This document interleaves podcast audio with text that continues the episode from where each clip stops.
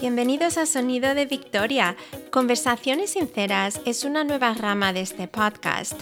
De cuando en cuando traeré a la mesa temas específicos para empezar diálogos e intercambios de ideas con invitados. Confío en que nos ayuden a todos a seguir aprendiendo, a hacer preguntas y también a seguir desafiando tradiciones en nuestras vidas por el bien de la verdad. Busca Sonido de Victoria en tu aplicación favorita o ve a mi página web sonidodevictoria.com donde además de los audios y el blog encontrarás una pestaña nueva para conversaciones sinceras. Confío en que te inspiren.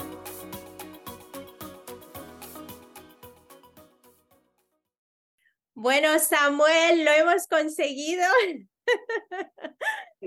Estamos aquí, qué privilegio tenerlo hoy en Conversaciones Sinceras. Muchísimas gracias de verdad por su tiempo. Habíamos quedado con el tema de los Anusim, ¿verdad? Sí. Sí, Samuel, nací, crecí en Mallorca y el tema de los Anusim, allí tiene quizá un nombre que es distinto al resto de España. Ah, que es los chuetas. Chuetas, que vienen a ser los marranos, uh, que también es otro, es otro, término que utilizan no muy agradable, ¿verdad? Pero no. sí es verdad que mm, estamos hablando de España ahora mismo, el tema de los judíos que fueron dispersados por las naciones, que llegaron hasta España, que justamente su familia um, es parte de esa historia. Uh, sí. Y también dijo que usted ha sentido que ha sido llamado a estar en España, no por ser español, pero porque siente que Dios lo ha llamado a estar ahí. Y me gustaría que nos contase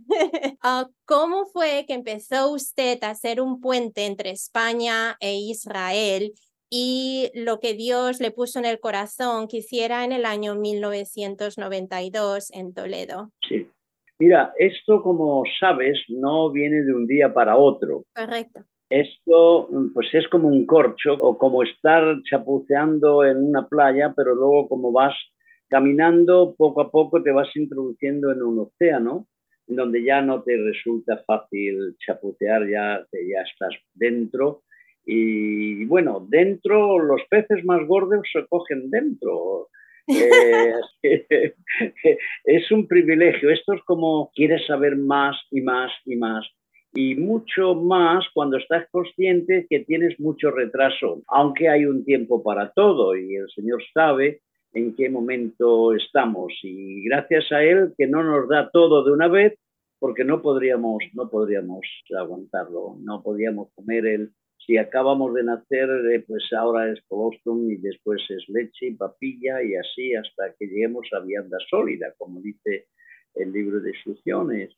Así que para empezar, yo recuerdo que en mi casa, en la casa de mi abuela, había un amor que no te lo puedo explicar, de lo profundo que era hacia el pueblo de Israel. Aunque no existía, aunque nadie les habló ni una sola palabra del Israel de hoy, pero había un cariño tan especial del Israel de ayer y del Israel de mañana. Ahora, ¿cómo va a ser el de mañana si no existe el de hoy? ¿Me entiendes? Sí, sí. sí. Eh, eso era una pregunta que nos hacíamos. Por ejemplo, hablábamos de, del Apocalipsis, hablábamos de los 144.000, estábamos hablando de las bodas del Cordero, pero todo eso se había trasladado a la iglesia, todo, pero nadie sabía realmente. Así que así me crié yo y así me enseñaron y así pasaba yo los apuntes que iba cogiendo o me habían dado. Hasta que una vez yendo en el metro de Madrid, iba a la iglesia a orar un jueves porque teníamos acostumbrados a Dios a escucharnos los jueves por la tarde, ¿sabes? A las 8 de la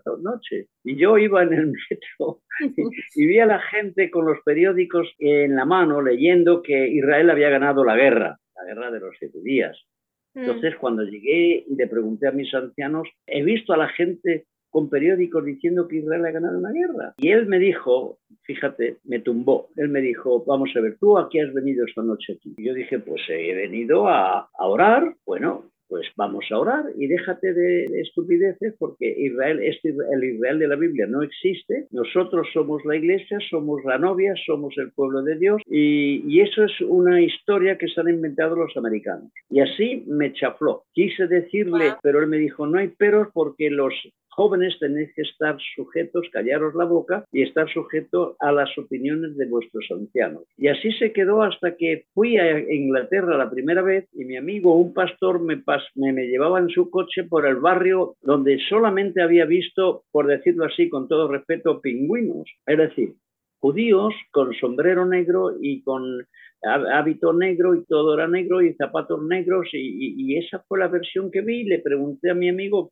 quiénes eran y él me dijo, son los judíos. ¿Cómo que los judíos si no existen? Sí, sí, ¿cómo que no van a existir? Estos son, estamos en su barrio, en el barrio ultra ortodoxo. Pues mira, bájame aquí en el semáforo que yo me voy a ir a hablar con ellos y luego cuando vuelvas de hacer el recado me, me coges acá, me tocas y yo vengo. No, no, no, no, no, no, no, no, no.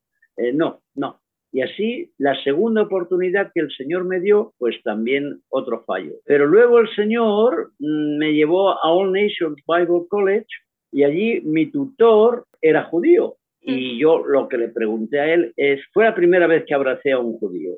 Tanto lo quería, tanto estaba en mi corazón, que yo lo abracé y yo tantas preguntas empecé a hacerles que él decidió cambiarme a otro, a otro grupo para no tenerme, porque yo lo incordiaba, eh, eh, eh, era, era, era, era horroroso, era me lo comía, ¿no? no tantas preguntas, imagínate. Yo entonces tenía 23 años, toda la vida leyendo en la Biblia acerca de los judíos, no existían y ahora me encuentro por fin, por fin a uno. Luego la cocinera también era medio judía, luego había otros estudiantes allí que se iban a, ir a aprender, a ver cómo aprendían a evangelizar a los judíos. ¿Esto qué es? ¿Cómo que van a evangelizar a los judíos? Bueno, los queremos hacer cristianos y ese es el fallo, gran fallo que ha ocurrido con el cristianismo, tratando de que los judíos sean cristianos y no que sigan siendo judíos tal y como el Eterno lo quiso. Bueno, para terminar una historia grande, después ya nos casamos. Mi cuñada estaba en Israel en un espatóloga en el hospital Hadassah, primero en otro árabe, en fin. Ella me enseñó, como no tenía ni idea y yo quería saber mucho, mucho, mucho, pues ella me mandaba recortes en el periódico y yo tenía que buscar el cumplimiento profético de ese día. Entonces, eh, así se quedó, me gradué, me casé y solo cuando no pude ir más lejos aquí en España con la Iglesia Católica, porque decían que los estaba haciendo protestantes, entonces, otra vez supe que mi trabajo mm, no eran las iglesias establecidas, mi trabajo era la calle, con mi guitarra, Franco se había muerto, y yo tenía la libertad, por fin teníamos libertad de poder hablar en la calle. Bueno, una historia maravillosa y entonces yo sentí que tenía que pedir perdón a Israel creyendo que yo era un español normal y corriente. ¿Y por qué tenía que pedir perdón? Bueno, quería romper el cordón umbilical de, de las generaciones. Tal vez pasó ese odio de la Inquisición por, por, por, el, por el cordón umbilical de mi familia, qué sé yo, yo no sabía quién era todavía. Y así fue como quisimos ir a Israel, mi familia y un servidor, a pedir perdón. Yo no fui de vacaciones, yo no fui a pasearme, yo fui a pedir perdón. Y el último día, después de estar allí 20, 30 días, de gastarnos todo el dinero que nos habían dado para poder ir, entonces en el último minuto, por decirlo así, me entero, me entro en una tienda donde el apellido era Román y allí me derrumbé sabiendo que era la primera vez que estaba con mi familia y en mi casa. Justo cuando ese mismo día me tenía que volver otra vez a España, pero ya fue diferente. Ya me venía sabiendo que había estado en casa, sabiendo quién era mi familia y ahora pues ya voy a descubrir a la familia judía aquí en Madrid, voy a trabajar con ellos, voy a hablar de Israel por donde puedo, diciendo que existe, que las profecías existen, que el mismo Dios y el mismo amor hacia su familia, hacia su pueblo existe, y ahí empiezo a encontrar la oposición tan grande cuando todos eh, me, ponen un San Benito, un San Benito, eh, a lo mejor tengo que explicar lo que es un San Benito, el San Benito era como un albornoz que le ponían a los judaizantes y hasta que no los quemaban eh, no se lo quitaban. Y entonces me ponen un San Benito, el judío de Toledo, y judío yo no sabía, ni no sabía, no tenía ni idea de nada, de nada, de nada, solamente había descubierto que Israel existía. E imagínate la revolución teóloga en mí, dentro de mí, y eso es lo que me hizo querer saber más, querer saber más, querer saber más, y este es mi caso, pero es el de tantos, tantos otros que están deseando de sentir el Espíritu de Dios, otra vez me remito a Ezequiel 37, para ponerse en marcha, salir de la sepultura y como los animalitos que después se refugian en el arca de Noé, pues volver a casa, que es lo que está prometido, ¿sabes? Sí, sí. Sí.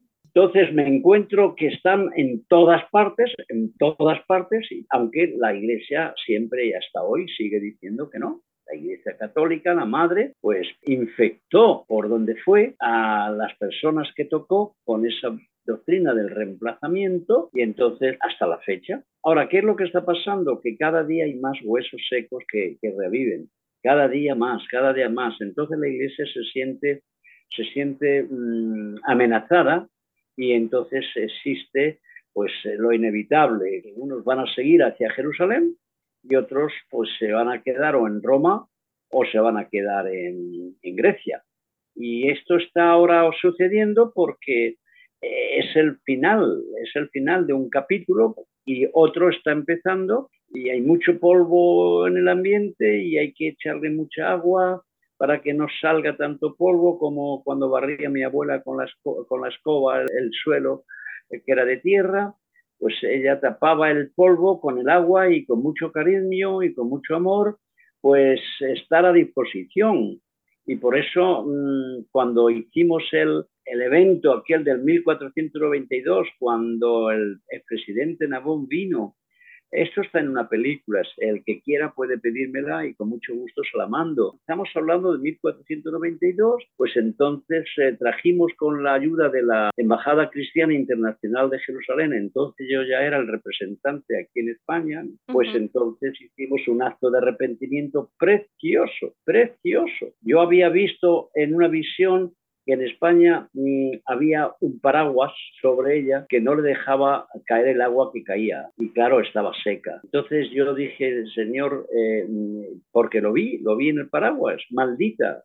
Génesis eh, creo que es 12 del 1 al 3, al que te bendiga bendeciré y al que te maldiga maldeciré. Yo no sabía nada prácticamente, hermanita, no sabía nada, nada, nada, nada. Como tampoco sé tanto, no creas. Pero yo sabía entonces que España estaba bajo una maldición y que si queríamos quitarla, pues teníamos que destruir aquel edicto. Entonces hice un llamado, hicimos un evento aquí que apenas vinieron, estaba llena la plaza, como era pequeñita parecía que era un éxito total, pero la mayoría de los, la mayoría de los pastores no vinieron porque me decían, pues es que yo no estuve en el 1492, yo no sé de qué perdón voy a pedir si yo no estaba allí. Bueno, yo les decía, ni, pues Daniel y Nehemías y el mismo Yeshua, eh, todos pidieron perdón sin haber hecho nada, pero quitaron curse, la, sí, la maldición.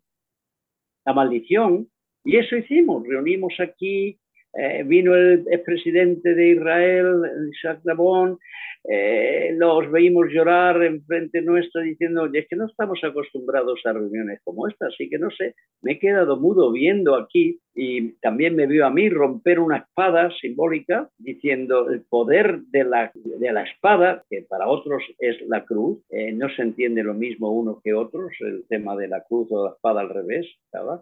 Pero por fin rompimos simbólicamente algo. ¿Y qué pasó? ¿Qué ha pasado desde entonces? Pues mira, yo creo que el Dios nos ha dado una tremenda oportunidad de libertad y de poder escoger ahora con esa libertad o la maldición, seguir en la maldición, dejar al paraguas de tu vida, de tu familia encima de tu cabeza, o salirte de él, mirar hacia Jerusalén en vez de mirar a Roma o a Grecia. Y eso es lo que ha pasado. Desgraciadamente España ha elegido la libertad para eh, su comodidad y no ha sabido aprovechar todavía, todavía la bendición y el privilegio que el Señor nos dio. Eso envuelto en todo el tumulto y en todo el ambiente que existe ahora y la confusión de qué es lo que está pasando. ¿Se está judaizando la gente? No, yo no creo que se está judaizando Yo creo que simplemente los gatitos empiezan a aparecer, están diciendo miau, eh, y bueno, pues están dirigiéndose a Jerusalén. Y a eso, algunas veces con cautela, otras veces no muy sabiamente, etcétera, etcétera, aquí ya se puede hablar de esto mucho tiempo, pues eso es lo que está pasando y cada día hay más huesos secos. Yo no le digo judaizantes, yo no, no de huesos secos. Y ahí están las doce tribus, según Ezequiel 37, que se están poniendo en pie y dicen, no, yo quiero, pues hay muchas cosas que quieren. Eh, sobre todo quieren volver a Jerusalén, quieren volver a Israel, ¿sabes? Ahí están los chuetas, por supuesto. Tengo muchos amigos allí en Mallorca, sobre todo tengo unos amigos que estudié con ellos cuando era joven, con él, y por supuesto tampoco sabía quién era hasta que lo descubrió y ahora pues actúa y vive pues como un chueta, chueta, chueta, los de la comunidad judía están allí también y cada día hay más y cada día hay más, pero claro, es porque se acerca el día cuando eh, la gran multitud saldrá de las sepulturas y de los países donde están y se caminarán hacia, hacia el arca, hacia Israel. Esto hay que verlo, sí. sí. Y es lo que está pasando en América. Y, que esto no es un movimiento, esto no es un movimiento humano. Esto, esto, es, esto viene del Señor. Además, eh, vemos que Jacob, quien fue llamado Israel por Dios, en Génesis 49 dijo, esto fue justo antes de, de, fallecer, que reunió a sus hijos y les dijo, reuníos que os voy a contar lo que va a suceder en el futuro. Y él ya sabía... te, puedo corregir, te puedo, me das un, unos segundos para decirte, dice, si miras bien, no dice en el futuro o en un día venidero, que es lo que dice mi traducción en castellano y otras. No, en hebreo dice en los días de los Aharit Hayamim. Aharit Hayamim son los días del parto y mm. eso preceden al parto. Hemos tenido unos meses de, de preñez y ahora es el momento de parir. ¿Y quién está, a quién está pariendo? Están, están eh, eh, con la cabeza fuera, en la corona, como ustedes saben las señoras, pues la corona están pariendo a los hijos que vienen y están sobre todo pariendo a su Mesías, Ben David. Y entonces dice, os voy a decir lo que viene en los días Aharit Hayamim. Y eso ya es más específico. Y eso ya tengo que esperar los nueve meses del parto. Y ya tienen que venir los dolores del parto. Y ya tienen, en fin, ya tengo que esperar a que cada vez sean más fuertes. ¿Qué es lo que está precisamente pasando en estos momentos? Sí, sí. Así es. Si luego te vas por ejemplo, segunda Timoteo 3, del 1 al 4, hay, por ejemplo, Pablo, bueno, yo he hecho un estudio de todos los Aharit Hayamín que encuentro desde Jacob, por ejemplo. y, es increíble cómo por todas partes están, por todas partes ellos que saben que están metidos en un parto, pues aparece la palabra Aharit Hayamín. Si vas a Oseas capítulo 3 o 4 me parece, decir, yo te voy a decir lo que va a pasar y te voy a decir lo que va a pasar después de dos días. Al tercer día, los Aharit Jamín, va a venir el Mesías Ben David, esta vez Ben David. Y entonces es lo que está pasando. Mira, en 2 Timoteo 3, del 1 al 4, ahí dice Pablo a Timoteo, Timoteo, te voy a pasar el testigo, te voy a pasar la antorcha y te voy a decir lo que va a ocurrir en los Saharit Hayamim. Timoteo que sabía que no era una cosa que, que, que, no, no, no, era una cosa que se sabía. Lo que pasa es que necesitaban en este caso otros dos días o dos mil años para que al tercer día eh, saliera el Mendervillo. Y eso es como describe cómo iba a estar el patio, cómo va a estar la sociedad, cómo van a estar los individuos. Me gustaría que, que lo leyeran y eso es como está ahora mismo la cosa. Así que no, no debería pillarnos de sorpresa. Si nos persiguen, bueno, Yeshua nos dijo, os van a perseguir por, por causa mía. Ah, vosotros sois la luz, así que vais a tener siempre problema con la oscuridad y la oscuridad con la luz. Eh, vosotros vais a sufrir mucho, le dijo a sus discípulos, pero confiad, yo he venido al mundo. Eh, os he puesto entre lobos para que tengáis. Esa que no era el sufrimiento eh, al que se avecina, nos avecinamos, o sea, nos vamos de cabeza a ellos, no es una sorpresa. Pero ya estamos ahí, querida sí, estamos ahí. Esto quiere decir que me falta tiempo, esto quiere decir que me acuesto enfadado porque se me ha ido el tiempo, esto quiere decir que se me van los días como un pensamiento, esto quiere decir, Señor, yo no me quiero perder una. Estamos a las puertas del final de toda una serie de capítulos que terminan pues con la venida del Mesías y establecimiento de su reino. ¿Entiendes? Sí, sí. Sí, sí. Muchísimas gracias por explicar todas estas cosas. a mí me gustaría recalcar, volviendo al acto de arrepentimiento que hicieron en Toledo en 1992, que nadie del gobierno ni nadie de la monarquía española ah, aceptó participar, ¿correcto? sí, correcto. Yo, yo incluso a través de los canales que teníamos que usar, invité al rey a venir, pero no vino, y claro, si no vino el rey, no vino el príncipe y no vino tampoco el primer ministro, y la condición era que cambiara la palabra arrepentimiento por tolerancia. No, no, no, ¿de qué nos tenemos a usted? ¿Nos va a tolerar? ¿Qué, qué, qué hemos hecho? No, tolerar puede ser en el pasado, pero ahora nosotros no necesitamos que nos toleren.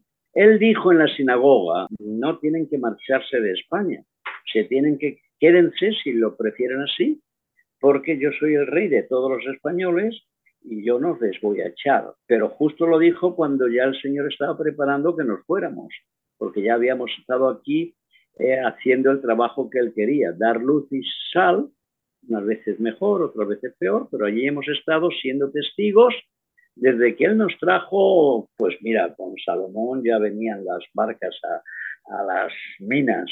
Eh, a ver, Jonás pues no llegó aquí. Parece ser que en medio del océano, en medio del mar, se, se, hundió y luego el bicho grande se lo llevó y lo vomitó.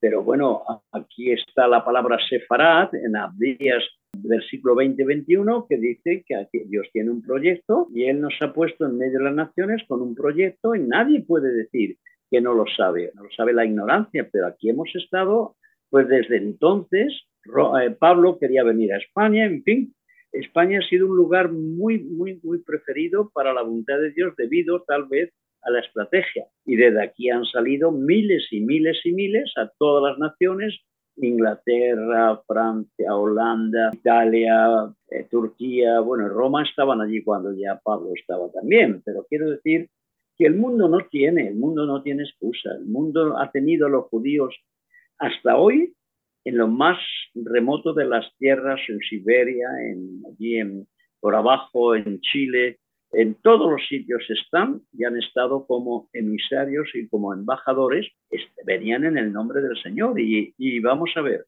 Mateo 25, el juicio de las naciones, pues no es otra cosa que tuve hambre y me diste o no me diste de comer, Estuve enfermo, me visitaste, no me visitaste. Estuve en la cárcel, pero no fue por bandido o por sinvergüenza, sino por no querer bautizarme o no querer ser gentil. Y me has visitado y no me has visitado. Y entonces va a venir a... Pero cuando esto, pues sí, si lo hicisteis a esto mis pequeños, y yo estoy pensando que son los judíos, estén donde estén, entonces a mí me lo hicisteis. Entonces habrá una división, unos para un lado, otros para otro, y así se establecerá el reino de los cielos, que es lo que está haciendo Dios ahora. Aunque lo relacionemos o no lo relacionemos con, con lo que está pasando en estos días horribles, de paso horrible en Israel. Ese es el reto que nos da el Señor. Consolad, consolad a mi pueblo, me dijo a mí personalmente cuando estaba leyendo Isaías 40, versículo 1. Consuela, consuela a mi pueblo.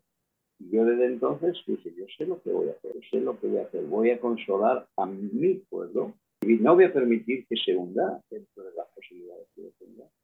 ¿Para qué? Para que el Mesías venga a Jerusalén. En fin, todo esto, sí, sí, esto hay que empezar desde atrás y hay que quitar mucha, mucha broza, que es lo que hemos puesto desde hace dos mil años. Pero el tiempo se acerca, está esperando las naciones, no, las noticias, los gobiernos, todos están esperando a que nos levantemos, brillemos en el sitio donde esté, seamos sal, que salgamos del salero y decirle al mundo lo que en esta, esta generación el Señor quiere que digamos Y esto es lo que estamos haciendo. Bueno, la verdad es que cuando llegue el fin de esta época, del fin de este capítulo, no digo del mundo, pero creo que no está muy lejos por, por muchas razones. ¿eh? No, toda vida he oído que el Señor viene, que el Señor viene, arrepiéntete que el Señor viene. Bueno, bueno, bueno, bueno, todavía no ha venido y lo dijeron en, en el Nuevo Testamento, cuando Pablo estaba por ahí, pero pensando en los meses del parto, pensando en los jubileos, es que son 120,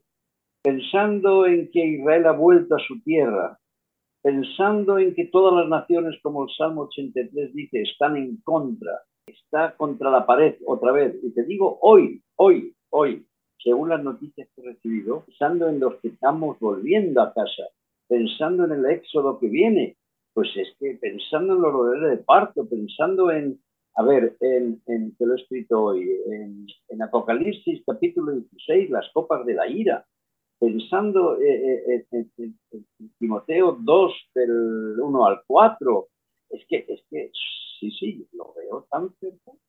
Así que quiero estar preparado, quiero animar a todo el que pueda. Eh, no quiero que sean samolistas, lo que yo quiero es que sean lo que el Señor quiere que eh, hacer con ellos, animarles a que sean luz, animarles a que sean sal, ¿sabes? Que salgan del, del, del, del, del salero y que, y, que, y que la ofrezcan a todo lo que se encuentre. Si la gente está hambrienta, si no sabe qué hacer la gente, se, mira, se están suicidando, eh, no tienen futuro. Claro que hay un futuro hermoso. La venida del rey, la venida eh, del reino, ¿no, ¿no es hermoso? Amén.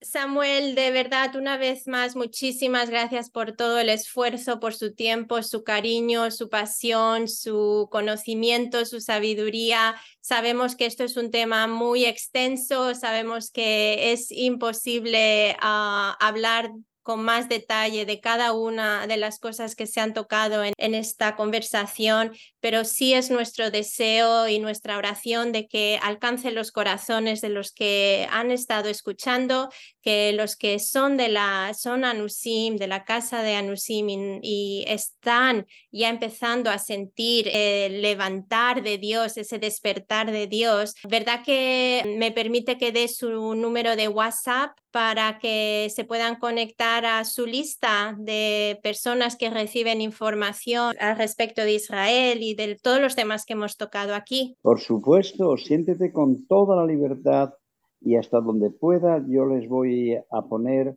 a disposición lo, lo, lo, mis apuntes. Yo le llamo apuntes, no le llamo estudios, uh -huh. eh, yo me llamo apuntes. Me gusta más esa palabra de apuntes y, y uh -huh. dice más de lo que quiero ser, un, un, un, un, alumno de todo y un maestro de nada. Uh -huh. eh, ya tenemos al maestro de los maestros, ya tenemos que agarrarnos a él en estos días tan difíciles cuando suenan tantas voces, tantas opiniones, tantas sí. enseñanzas, que son, como decía mi profesor, son opiniones. Sí. Opiniones. Entonces, por favor, dale mi WhatsApp y con tiempo yo les voy a contestar a todos los que me escriban. Pues lo, muchísimas gracias, lo añadiré a mi página blog, que saben que está en sonidodevictoria.com. Y también uh, recordando a, la, a, los que son gentiles, a los que son parte de las naciones, que Dios tiene un bello papel para, para cada uno de ustedes, que uh, por un lado es um, traer a celo a los judíos para que ellos puedan ver, puedan reconocer quién es uh, Yeshua, que es el Mesías que están esperando, uh, que es el Salvador del mundo, y, um, y también llevar a la casa de Israel que está esparcida por el mundo, a las cuatro direcciones, ¿verdad? Norte, sur, este y oeste, uh, de traerlos, de regresarlos a Israel como una ofrenda a Dios. Es un regalo que Dios está anhelando y esperando y que sabe que se va a dar porque Él lo ha dicho, es su profecía, es su palabra y, y lo va a hacer. Así que de nuevo, Samuel, un millón de gracias y si es, si trae esa bendición de oración uh, sobre la casa de, de los Anusim, por favor. Amén, amén. Padre, quiero darte gracias por la oportunidad que nos has dado en poder compartir lo que has hecho con nosotros. Compartir eh, la bendición de haberte conocido y de sentirnos dentro de la voluntad que tú quieres para los días de hoy. Eh, quiero orar e interceder por los que nos han escuchado. Eh, quiero que ellos se abran mm, a, a ti y que tengan cuidado con las voces que nos rodean, con los lobos que nos rodean.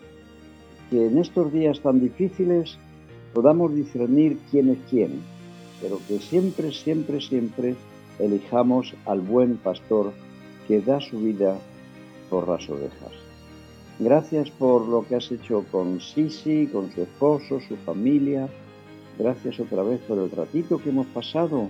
Y a ti te damos toda la gloria, toda la honra y todo el honor. Amén, ven, amén. Amén.